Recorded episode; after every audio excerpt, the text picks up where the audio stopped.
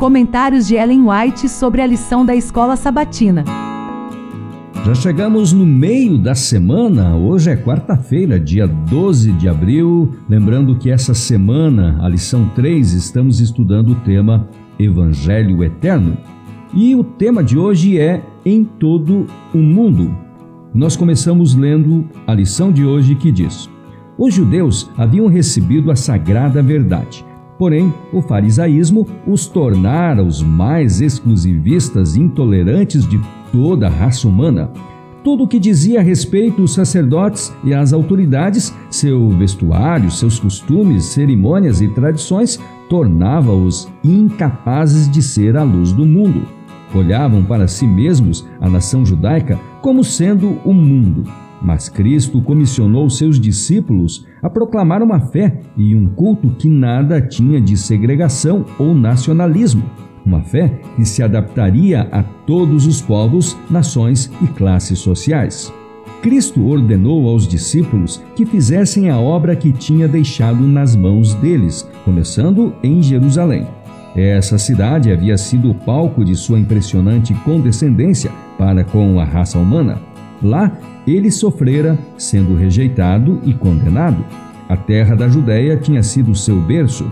Lá, revestido da humanidade, andara com os seres humanos. E poucos haviam percebido quão perto o céu tinha chegado da terra, quando Jesus estava entre eles. Em Jerusalém devia começar a obra dos discípulos.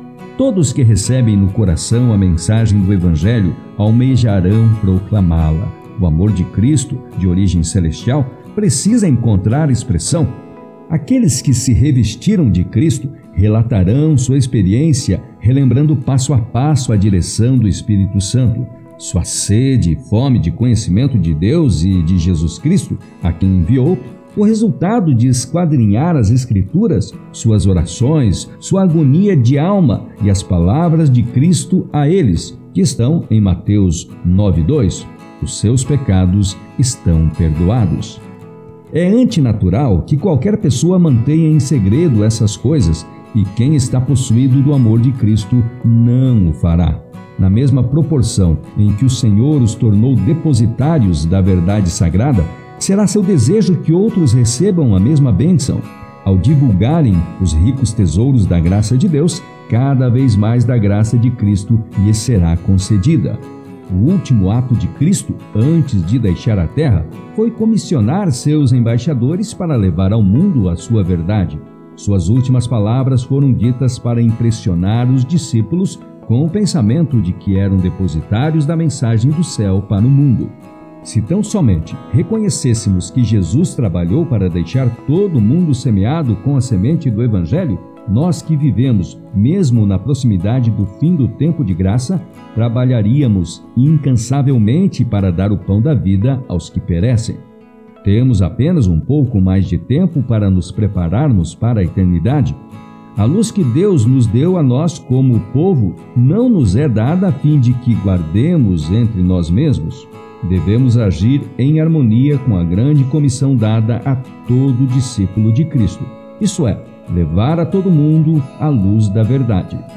E o nosso estudo de hoje teve como base os textos de O Desejado de Todas as Nações, páginas 657 e 658, Parábolas de Jesus, página 68, e, por fim, a Meditação nos Lugares Celestiais de 1968, de 6 de novembro, página 327. E amanhã, quinta-feira, vamos estudar o tema Um Movimento Missionário. Até amanhã e um bom restante de dia para você.